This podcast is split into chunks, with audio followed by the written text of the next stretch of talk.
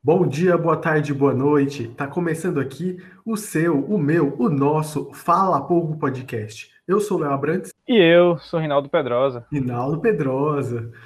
Estamos aqui para comentar nesta edição maravilhosa de podcast sobre um, o mais recente filme que saiu aí nos cinemas e também na plataforma Premier Access do Disney Plus. Se você é rico e consegue pagar aquela, aquele negócio.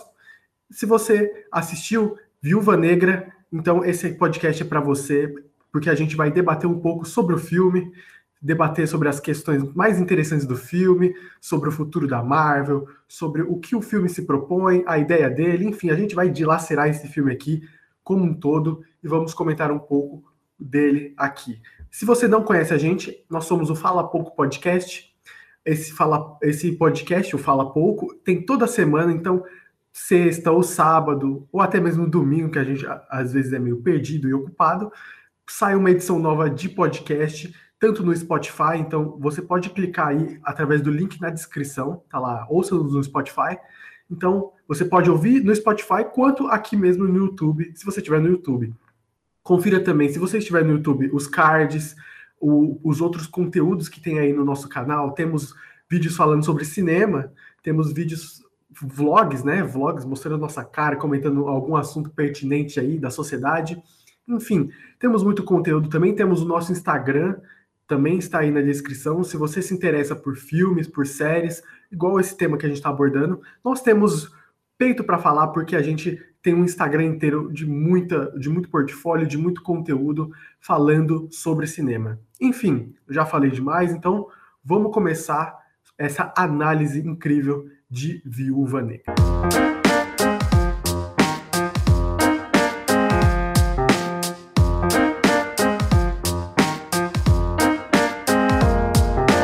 É, vamos lá. O que é que vamos falar de Viúva Negra primeiro? Né, eu queria contextualizar algumas coisas que eu acho um absurdo, um absurdo ser cobrado 80 reais. Assim, você já paga o, o plano do Disney Plus, né? Como o meu é junto com o Globoplay, eu não sei nem quando é que é o plano individual do Disney Plus. Mas você já paga aquilo ali. O que, até certo ponto, já é, é um valor que vamos considerar assim, o ingresso de um cinema. Certo? Vamos supor um exemplo hipotético que é 20 reais o valor do, do plano do Disney Plus. É um ingresso de muitos cinemas no Brasil por aí. Claro que não é um ingresso do IMAX, do Deluxe, mas é um ingresso de um cinema. E você, além disso, pagar mais 80 reais para ver um filme, assim, mesmo que você tenha esse dinheiro, né, é, é jogar dinheiro fora. Não, não existe, porque você não paga esse dinheiro em nenhum cinema do, do Brasil, do mundo, você paga 80 reais. É muito dinheiro, eu acho isso um absurdo, um exagero, níveis assim. Peraí, né, Disney? Pelo amor de Deus. Os caras zilhardário, milionário e fazendo questão de, de, Meu Deus, enfim. Mas paga, engraçado, paga só, quem quer. Só engraçado também é que no mês, no mês seguinte, ele está disponível de graça. Exatamente. Por exemplo, Cruella, inclusive, hoje, um dia que a gente está gravando, sexta-feira. Cruella agora está disponível para quem assist, quiser assistir de graça. E estava 80 reais até ontem, inclusive. Então, assim, é, é uma situação muito.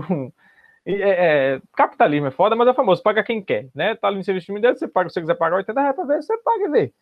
Mas eu vi no, no cinema né? Para ser bem é, é, honesto, foi a segunda vez que eu fui no cinema desde que a pandemia começou. No final do ano passado, né, é, tinha um cinema aqui, que é como se fosse o Banguê aí de, de João Pessoa, sendo que aqui em Recife, chama Cinema da, cinema da Fundação, e eu fui assistir um filme que era um filme italiano, né, e... Olha lá, olha lá, o cinéfilo. Não, mas na, na época, pô, na época eu tava no auge do, das críticas do Fala Pouco no Instagram, eu tava vendo tudo que era filme. Qual que era o filme? Comente aí quando Martin, não era Mar... Só pra conferir o nome, mas é Martin Eden o nome do filme, deixa eu só... É isso mesmo, né? Martin Isso, é isso mesmo. Martin Eden é o nome do filme. Se passa na, na Itália, lá na época lá do, é, é, do, fascismo, fascismo, quando o fascismo estava começando, é, quando se passa o filme. E, enfim, é um filme muito bom, inclusive. É, e hoje, né? Hoje não, né? Semana, quando lançou, na sexta-feira passada, foi quando eu fui assistir Viúva Negra, dessa vez no cinema mais tradicional, né? Fui num shopping e tudo mais. Fazia tempo que não ia no shopping. Fui no shopping e fui assistir o filme. A sala de cinema estava vazia. E eles botaram até numa sala pequena, inclusive, porque não, não tinha tanta gente para assistir. no cinema como um todo, em qualquer filme que tivesse lançamento, não tinha ninguém para assistir. E aí, enfim, fui assistir Viúva Negra lá. E, cara, vamos lá, entrando agora, falando mais propriamente de tudo o filme. É um filme que eu acho bom, mas ao mesmo tempo eu acho que veio na hora errada, sabe? Tipo, você vê todo o planejamento da Marvel, se você compara até com as séries do Disney Plus, se você compara com os outros filmes que estão para lançar, tipo Homem-Aranha 3, Doutor Estranho, eles todos estão seguindo por um caminho e Viúva Negra é outro, outra vibe, sabe? Tipo, é outra coisa que deveria ter sido lançada lá na época do, da, guerra, da Guerra Civil. Quando teve a Guerra Civil, era para ter lançado o filme da Viúva Negra logo em seguida.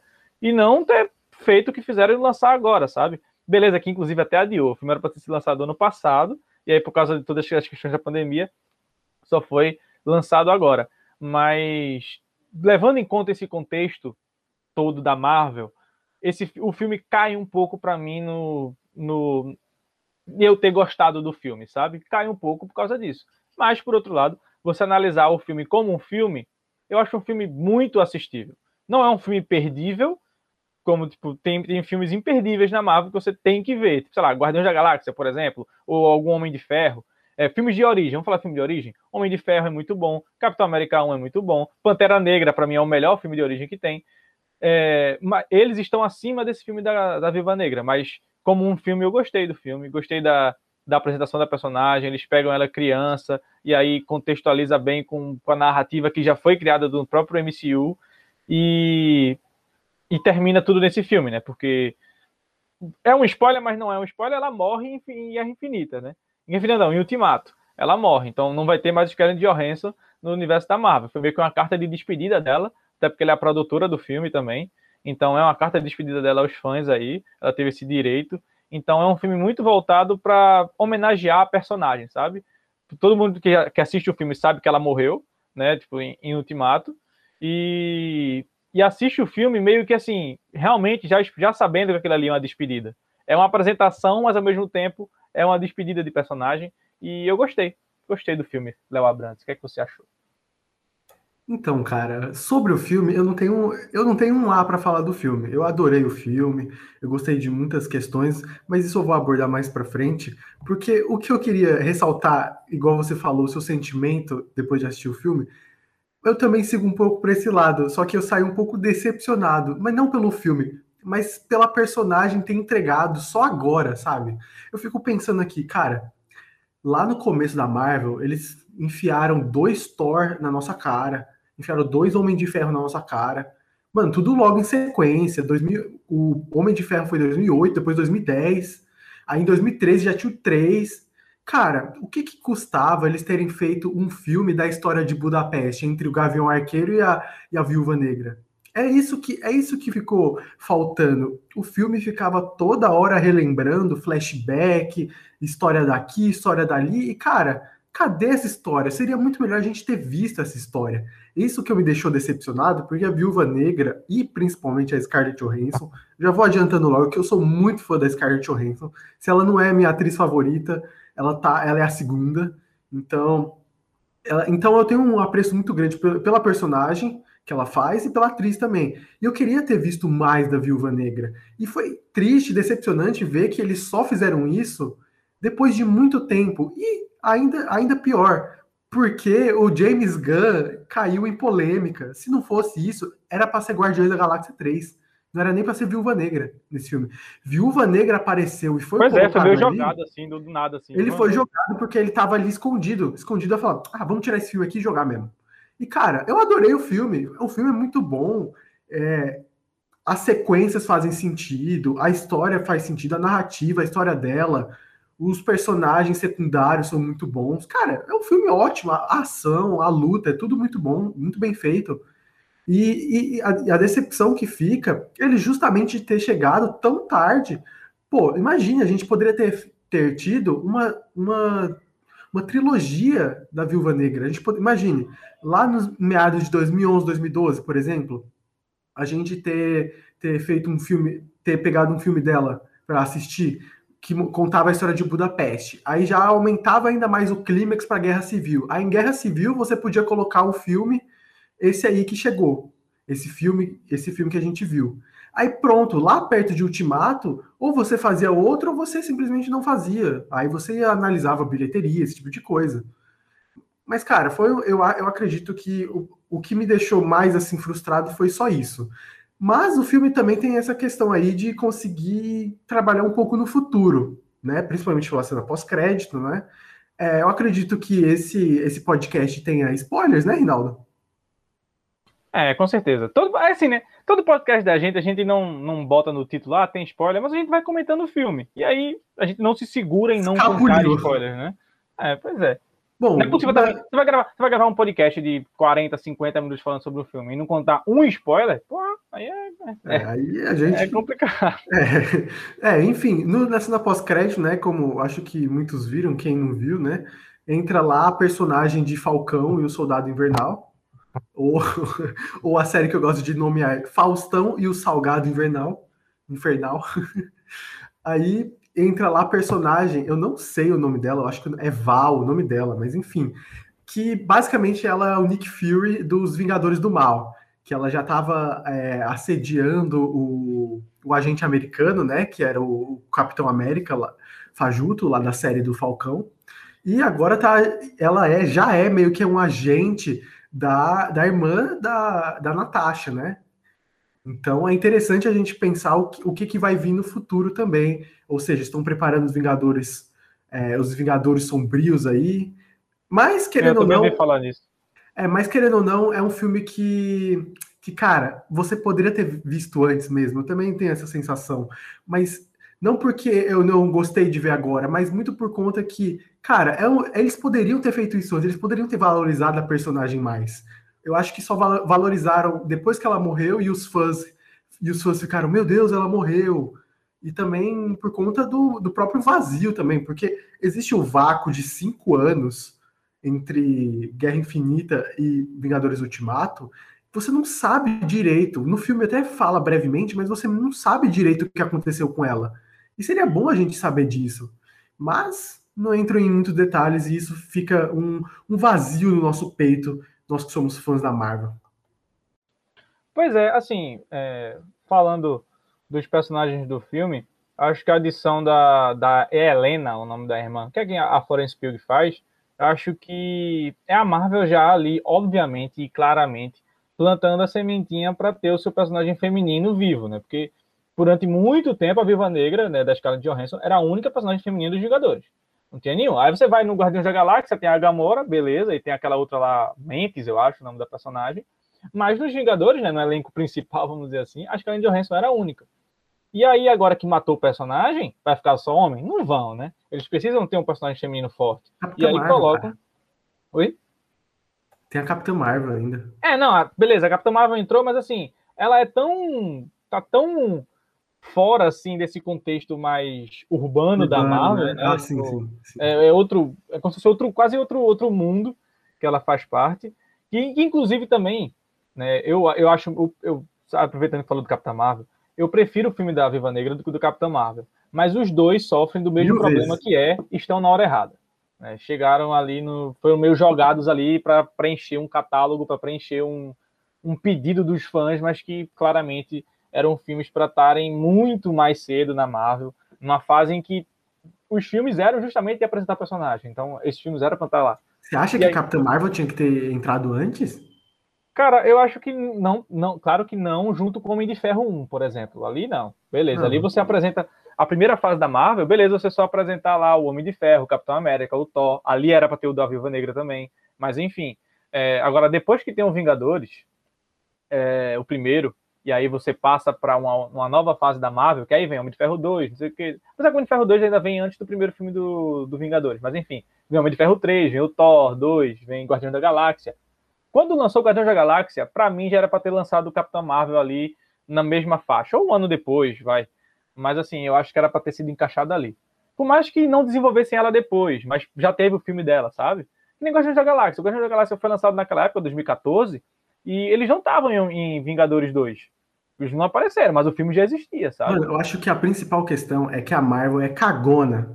É, ela a Marvel é cagona. É cagona. E também um porque... por uma mulher, vai que não dá bilheteria. Não exatamente. Aí depois que Mulher Maravilha deu certo, eles pensaram, é, oh, talvez funcione. É por é, isso que não é teve o filme da Viúva Negra, é por isso que não lançaram Capitã Marvel antes. Apesar de eu não concordar tanto assim de que ela deveria ter tido um filme mais cedo, eu acho que apresentaram ela na hora que ela tinha que, tinha que aparecer, eu acho. Não, assim, se fosse apresentar ela na, na, naquele, naquele momento, né? Porque apresentaram ela para ser um, um puta personagem pra bater de frente com Thanos. Beleza, isso aí eu concordo. Tendo que. Ok, apresentar ela ali.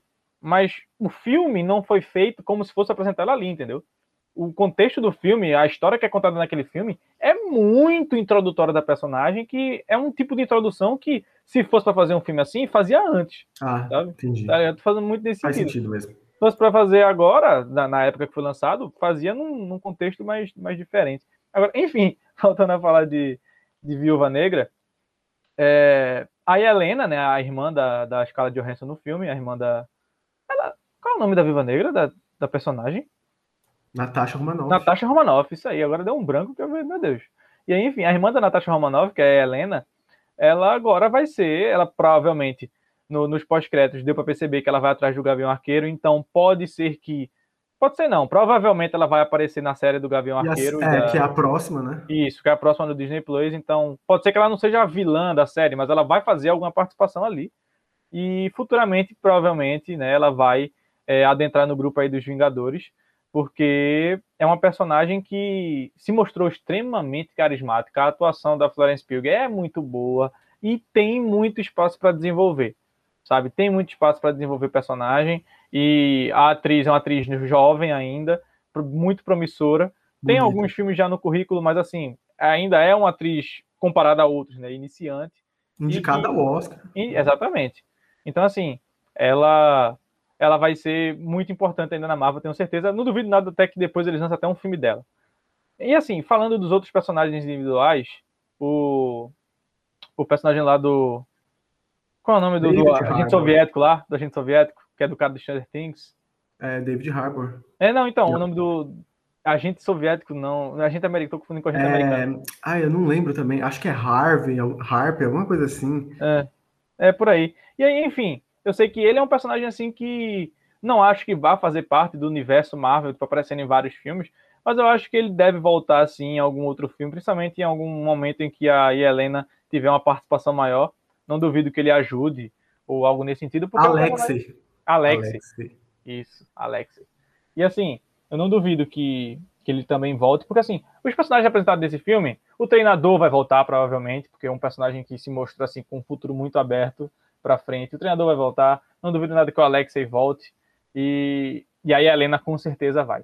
Então, é um, o filme da Viva Negra, ao mesmo tempo em que é uma homenagem à Scarlett Johansson, e se encaixa ali depois de Guerra Civil, é um filme que deixa alguns pontinhas assim para caso a Marvel queira usar novamente esses personagens no futuro. E eu quero ver como é que eles vão justificar esses personagens não. O Thanos chega na Terra, mata metade da galera e os personagens não dão um oi, sabe? Mas enfim, quero ver a justificativa que a Marvel vai dar. E sobre, até aproveitando para dar um, um comentário sobre a Helena, é, e o, o, o negócio que eu falei que ela vai estar no filme do Gavião Arqueiro, né, na série, provavelmente, pode ser que a participação dela seja como foi a do Kang na série do Loki. Que foi assim, uma, uma participação no final da série, num negócio ali, num contexto ali muito final, sem desenvolver nada do vilão, até porque o Kang, ele vai ser o vilão do Homem-Formiga e a Vespa, o terceiro filme, só vai lançar em 2023. Mas ele vai ser o vilão do filme, e ele já fez a introdução dele no Loki. Pode ser que a personagem da Helena seja nesse mesmo, nesse mesmo contexto, sabe? Ela é inserida ali num, numa parte da série, mas sem desenvolver muito a, o contexto da personagem, e aí depois, num, numa, numa, segunda temporada do Gavião Arqueiro, até no próximo filme, ela apareça de vez. Mas é, é interessante ver o que a Marvel vem implantando, esse, esse, essa junção de série e filme, eu tô achando muito interessante. E Viúva Negra com certeza vai estar nesse contexto. Até porque agora com o multiverso, se eles quiserem, daqui ao próximo filme eles falam: Eita, peguei a viúva negra aqui do universo Blau. Olha Pronto, a justificativa que você estava falando era o multiverso. Você pode fazer qualquer coisa agora. Exato, tem espaço para qualquer coisa agora que a Marvel quiser fazer. Eles podem usar a justificativa do multiverso. Ah, multiverso. Ah, claro que uma hora, se eles ficarem usando direto, enche o saco, né? E aí fica chato. Mas eles podem, se eles quiserem, trazer qualquer personagem que morreu. Mas eu acho assim. Vamos lá. Se o personagem morreu com um propósito, tipo o Killmonger lá em Pantera Negra, ele morreu numa cena totalmente simbólica. Aí você vai trazer o personagem de volta para quê? Sabe? Não traz, deixa ele lá morto, morreu, morreu. Mesma coisa o Homem de Ferro, foi todo um, fechamento de um arco ali. Vai trazer o Robert Downey Jr. de volta para pagar trilhões de dólares a ele. Vai trazer o Chris Evans de volta. Sabe? Tipo, são personagens que já fecharam seu ciclo na Marvel. Agora, claro, eu acho que teria espaço para trazer a Viva Negra de volta, porque foi uma morte muito assim, triste. triste e que eu não acho que não acho que a personagem teve o seu desfecho ali, sabe? Eu acho que tinha espaço para desenvolver, até porque ela não tinha tido filme ainda dela. Então, é um personagem que tem uma abertura assim para ter novas aventuras aí se a Marvel quiser trazer de volta. E eu acho não acho impossível, mas não acho que não agora, sabe? Se eles forem trazer, eu acho que vai ser um pouquinho mais para frente, tal. Até para se for um filme, por exemplo, vamos fazer um filme aqui da Helena, aí traz a Viva Negra de volta. Algo nesse contexto, eu imagino. Bom, essa, essa cartada aí do multiverso é basicamente uma carta na mão. Então, por exemplo, é, quando eles estiverem com dificuldade de pensar em alguma coisa, ou eles quiserem que tal personagem entre só para fazer uma pontinha mesmo, eles vão colocar ali e já era. Eu acho que eles Também não vão trabalhar muito, não. Participação então especial, então, que nem Homem-Aranha 3, vai ser participação especial dos caras ali. É, então, eu acho que não vai ser nada muito, muito grandioso assim. O máximo que pode acontecer, vamos supor aqui, a gente vai chegar num filme Pique Vingadores Ultimato da próxima fase, um, um filme muito importante. Quando esse filme importante chegar, aí talvez, ah, a gente tá precisando desse cara, aí chama de volta, sabe? Eu acho que vai ser algo muito assim, só para faturar um dinheirinho, mas nada demais. Enfim, retornando ao filme, enfim, eu acho que o ponto principal que você estava comentando foram os personagens secundários também. Mas esses personagens secundários conseguiram brilhar também muito por conta da, da do próprio peso que tem a, a personagem da, da Natasha Romanoff e da Viúva Negra em si como, como heroína, né? E eu destaco muito o trabalho da Scarlett Johansson porque a personagem ela consegue segurar muito bem as cenas onde, onde ela tá sozinha, mas também ela consegue chamar a responsabilidade ou também distribuir a atenção quando precisa distribuir. Eu lembro na cena da, da casa, quando a família se reúne, e é interessante notar que existem é, histórias paralelas, tem uma hora que divide a cena, que, que segue o personagem do David Harbour, com o personagem da Florence Pugh, depois com o personagem, aí depois corta para o personagem da Rachel Vaz com a da, com a da Scarlett Johansson. Então é interessante que eles trabalharam muito bem o elenco e quando tinha necessidade, a Scarlett Johansson assumia o posto e mandava ver, velho. E ela carregou basicamente aquela, aquela parte final do filme inteira. Por mais que tinha uns cortes e tudo mais, mas na hora final ali, encarando o, o chefão lá, eu esqueci o nome dele, mas é, ele tava, ela estava enfrentando. Dreykov. Dreykov. É o O Dreykov. Ela tava enfrentando. Inclusive, assim, só um ponto aproveitando que tu falou nele. A cena, cena final ali, eu ri. Não, não, não é questão. O vilão contando o plano maléfico dele todinho ali, como cenário, você sabendo, ah, beleza, que ele tá contando tudo que ele vai fazer, óbvio que vai dar certo, né? É tipo aquela Sim. vibe Watchmen, que o vilão conta depois que já ter feito. Tipo, no Watchmen acontece o seguinte: o vilão conta o plano todinho, e aí ele fala, ah, e o, mocinho fala, ah, mas a gente não vai deixar você fazer isso. Aí o vilão fala, tu acha que eu sou imbecil? Eu tô fazendo isso aqui porque eu já fiz, já tá feito, a merda já aconteceu, o mundo já acabou. Nesse caso, Viva Negra não. É o típico vilão que chega assim e fala, ah, porque eu vou fazer isso, isso e isso, depois isso, isso, isso, aquilo, e tal, tal, tal. Aí tem a reviravolta, ah, mas você não vai. Aí acontece, dá tudo errado o plano do vilão. Eu achei bem, bem caricato isso aí, porque é um, um, um gênero, uma característica muito comum do gênero de, de espionagem, né, de ação. Você descobre o plano do vilão e aí você desmancha o plano do vilão que nem o filme da Viva Negra é um grande filme de ação e espionagem. Né? É, e nessas, nessas partes onde tinham que trabalhar os personagens, eu acho que eles trabalharam muito bem, tanto na parte emotiva quanto na parte de ação. Eu acho que cada um brilhou, teve o seu papel importante. Então é, é um destaque do filme, assim, porque é, essa, esse trabalho com personagens dá uma fluidez para o filme e, e tem aquela fórmula batida da Marvel que a gente já está bastante acostumado, mas que cara, parece que sempre funciona, né? Que mistura humor com ação, com drama, que é sempre essa mistura de elementos e gêneros que geralmente funciona. E funcionou dessa vez. O David Harbour é muito engraçado. Tem, tem também algumas as piadinhas com a pose da Viúva Negra, eu acho muito bom também.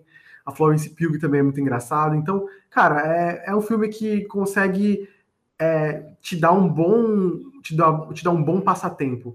Mais do que um passatempo, consegue te deixar, nossa, que legal, cara. Mas aí entra toda aquela questão que a gente comentou, nós como fãs da Marvel, né? Que queria ver mais da Viúva Negra, queria ter visto mais.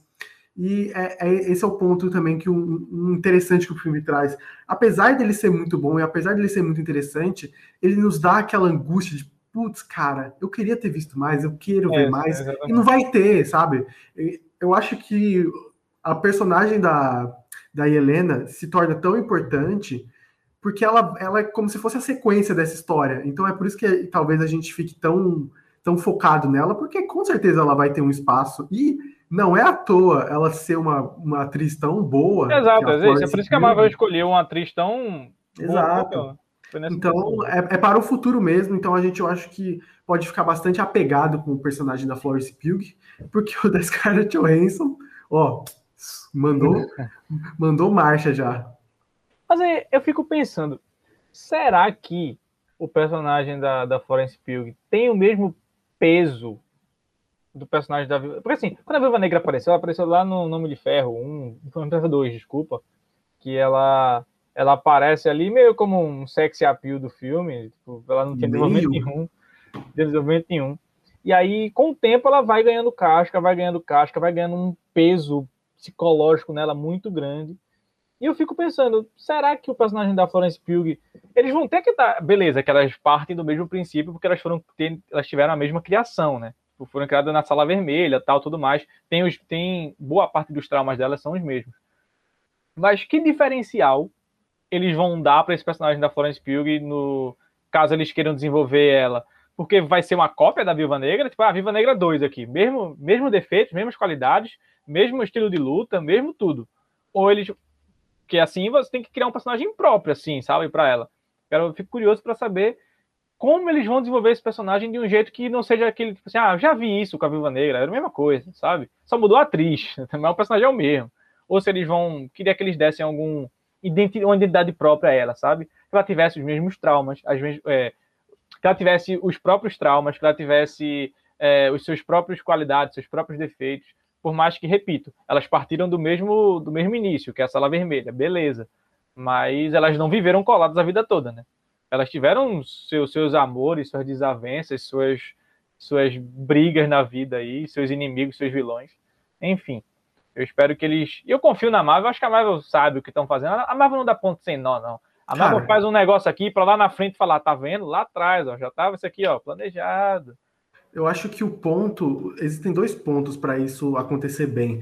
Acho que o primeiro é, é dar, dar mais assim explicações sobre o que aconteceu entre esse meio tempo do filme, né? Porque, mano, é um, é um espaço muito grande de tempo entre Guerra Civil e depois de Ultimato, cara. Eu, cara, eu acho que deve ser uns 10 anos, assim, na, no tempo da Marvel. Não duvido. Acho que 10 Guerra anos é demais. foi 2015, acho... é, ele, a Marvel 16. agora tá em 2023.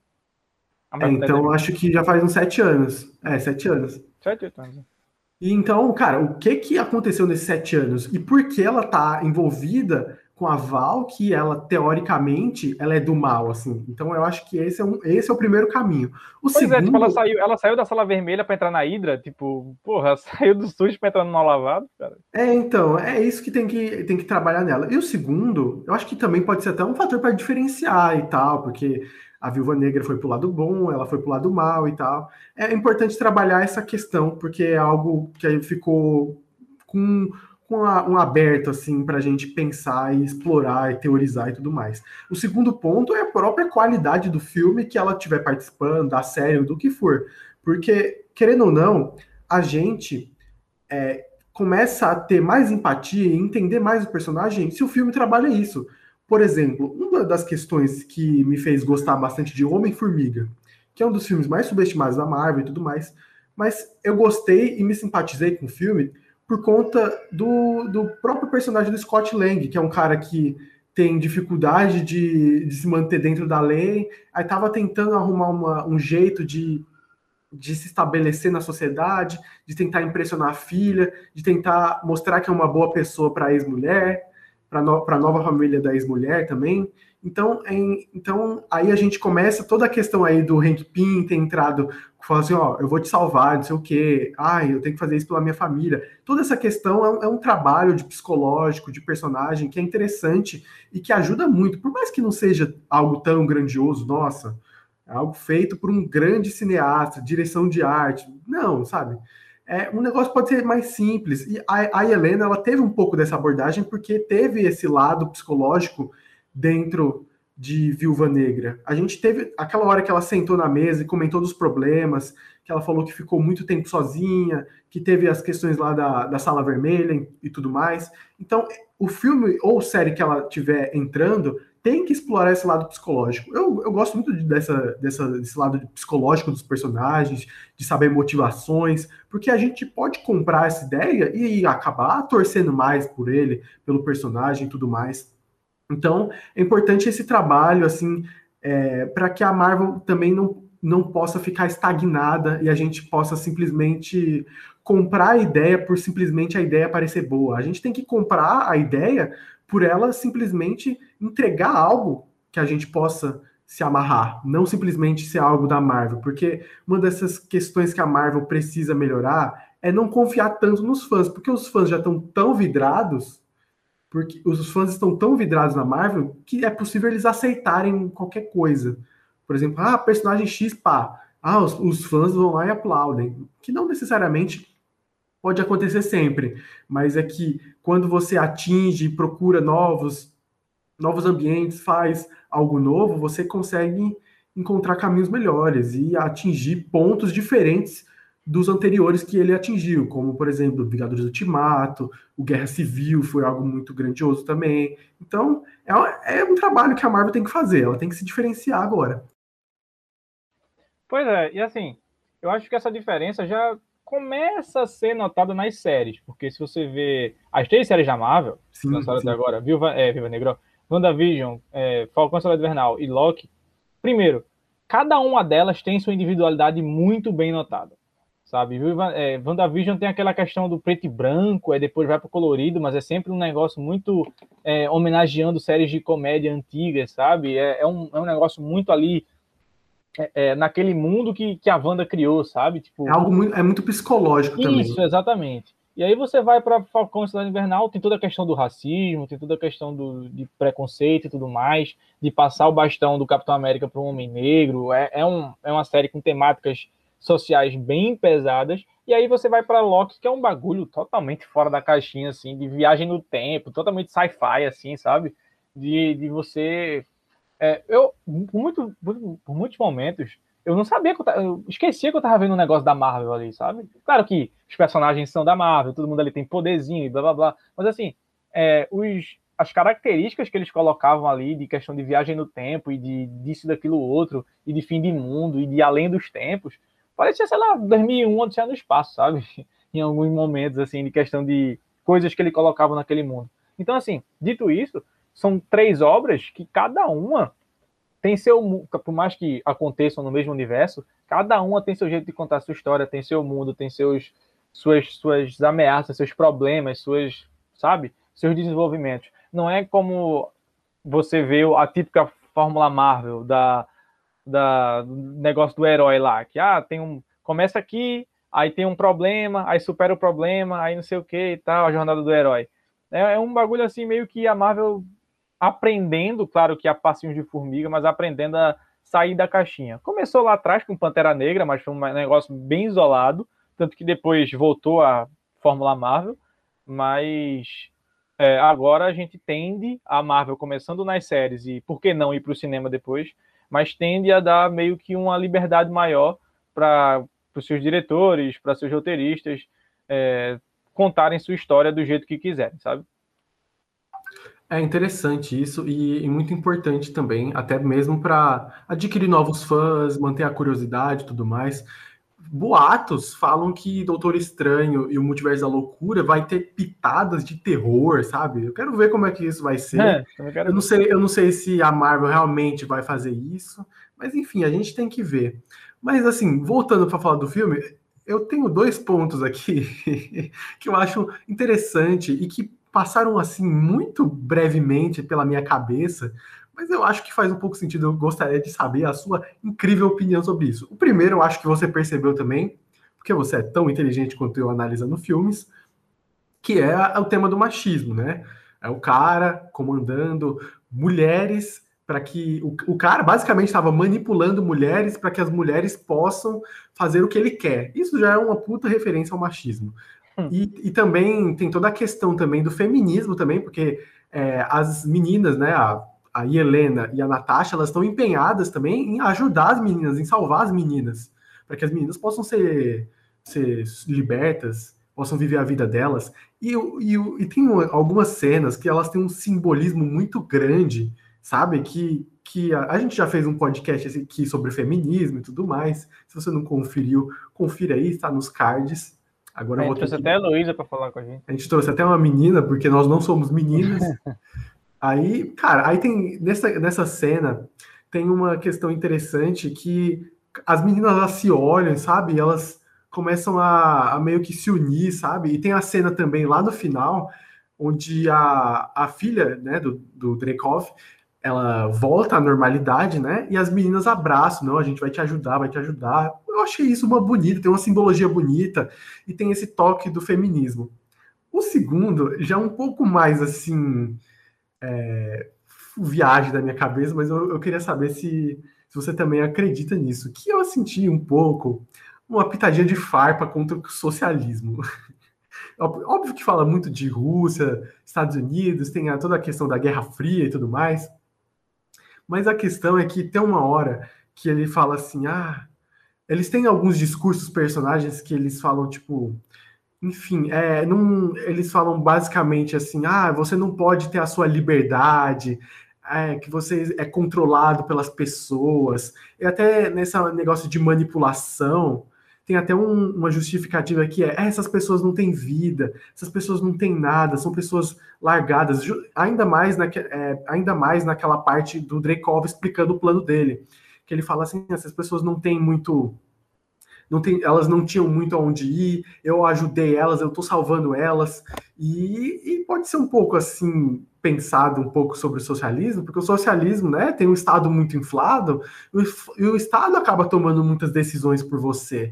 Aí eu senti que foi uma pitada assim de, de uma farpa no socialismo, né? Porque no, além do no final é, o Dreykov se fuder, ele ainda consegue assim é, a personagem consegue mostrar liberdade. Não, agora vocês estão livres falando para as meninas, sabe? Eu tô viajando ou você também acha isso, então? Rapaz, assim, eu não sei se essa foi a intenção da diretora de, de botar essas farpas, vamos dizer assim.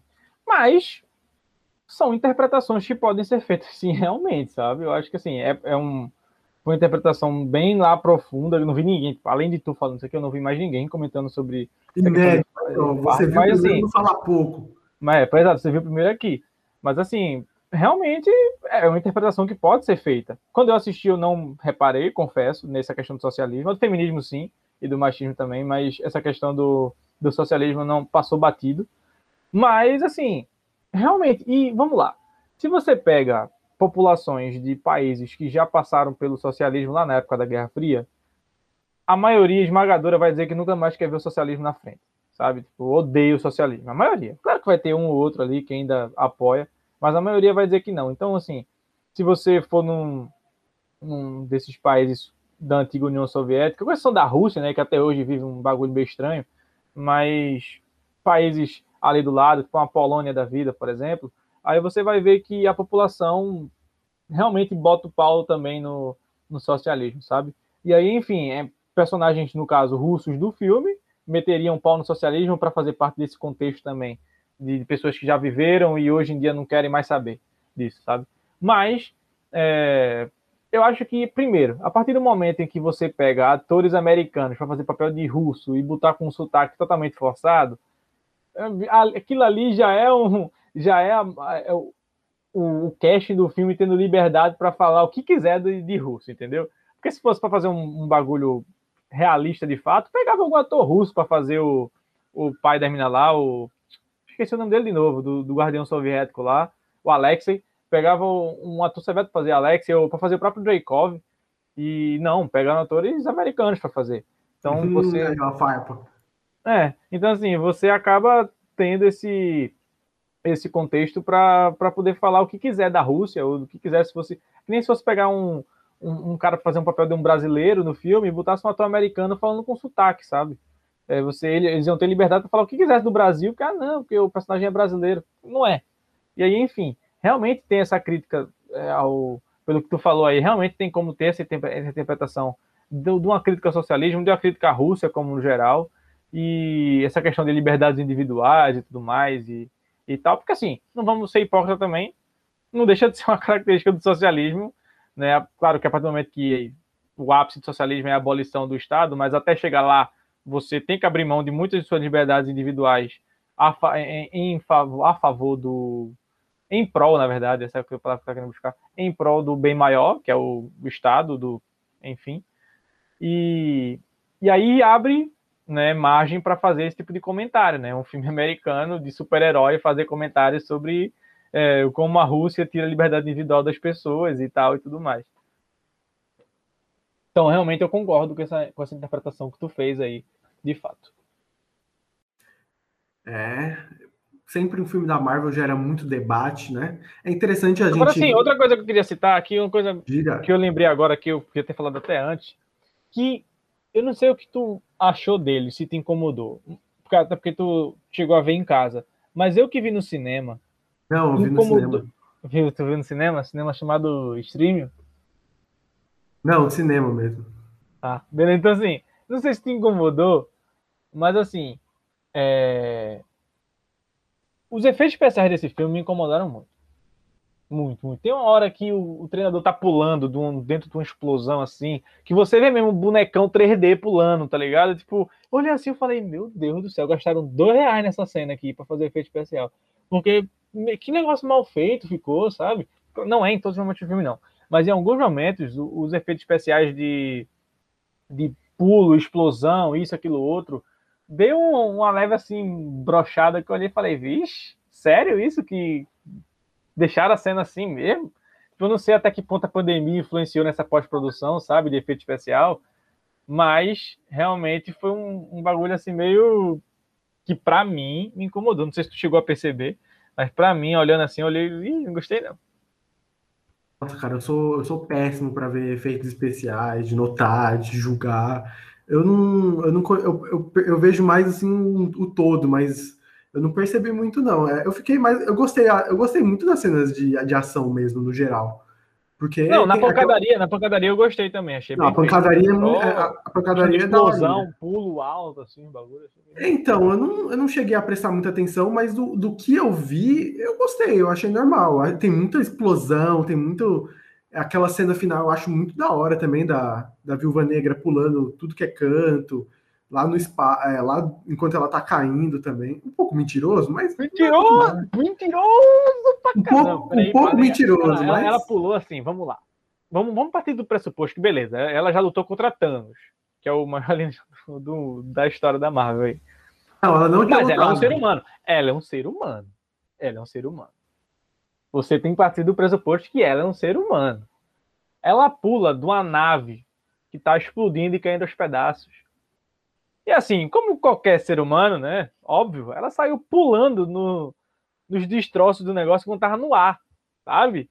E assim, é um, é um bagulho assim que eu já falo, meu irmão, que suspensão da descrença. Será que a galera miséria, do CrossFit consegue fazer isso? Ah, não sei. Realmente é, é um. Não, tem que ser uma fusão de um crossfiteiro com um paraquedista para fazer aquilo ali. Porque eu lembro assim lembro falei, beleza, filme de super-herói, a gente aceita tudo. Mas é um ser humano, pô. Tipo, a personagem em si é um ser humano. Então, porra, faz um negócio mais pé no chão aí, né? Tipo, mais crível. Virou Velozes Furiosos, né? Dos caras é, pulando com um carro, segurando num, num guindaste e saindo pulando de um, de um lado a outro da ponte. Nossa, nem me fale de Velozes Furiosos, porque. Nem vi o 9 ainda. Eu ainda também não vi, mas Cara, aquela cena, do, acho que é do Velozes Furiosos 7, que o carro pula de um prédio, um prédio pro outro, né? Mano, tipo, na, quando eu vi, eu falei, nossa senhora. Mas depois eu fiquei pensando nisso. Cara, não faz o menor sentido. Porque, mano, esses vidros, assim, de, de principalmente de prédio, é uns vidros grossos, tá ligado? Então, ia tirar totalmente a velocidade do carro ali. Então, O ca- se o quebrou, cara conseguir. caiu. Mano, primeiro, que se um carro conseguir atravessar o vidro, o carro vai ficar, tipo, vai bater bum. Aí ele vai cair no chão. É, exato, perdeu a velocidade todinha ali, sabe? É, Bateu, não, pode é. até quebrar o vidro, mas ele vai cair reto. A chão. física do cinema é algo impressionante, velho. Acho que meu. um- Imagine, levei meu professor de física pra assistir um filme de Velozes e Furiosos. O cara tem um olha que deu. Mas eu aceito porque é divertido. É, pois é. E aí, assim, enfim, acho que a gente abordou todos os aspectos do filme. Tem mais alguma coisa pra falar do filme? Não, não, não. Acho que a gente abordou até da Marvel, né? Como Ah, é. também. Conseguiu contemplar tudo. Então é isto, meu amigo Léo Abrantes. É isto. Mais uma semana, mais um podcast. Estamos aí se aproximando do podcast número 70. Olha, vejam Ô, louco. É, no podcast número 100, a gente vai ter Léo pelado na live. A gente vai fazer uma live. Vai tá Léo dançando só de É cueca. verdade, a gente pode fazer uma live. É, Live pra três pessoas. para todos os nossos três ouvintes. É, não, é, eu vou colocar os celulares da, do meu, da minha mãe e do meu pai, que já são duas pessoas. Pronto, eu boto da minha mãe e do meu pai também. Pronto. Pronto, fechou. Coloca dinheiro, tá ligado? A gente já vai pagando pra nós mesmos aqui. Tá, manda o superchat. Então é Superchat. 40 reais o anúncio. Valeu. Até a Um próxima. abraço aí. Até semana que vem. Scarlett Johansson, eu te amo. Florence Pugh, meu Deus. Florence Pugh também, me abraça. Quer dizer.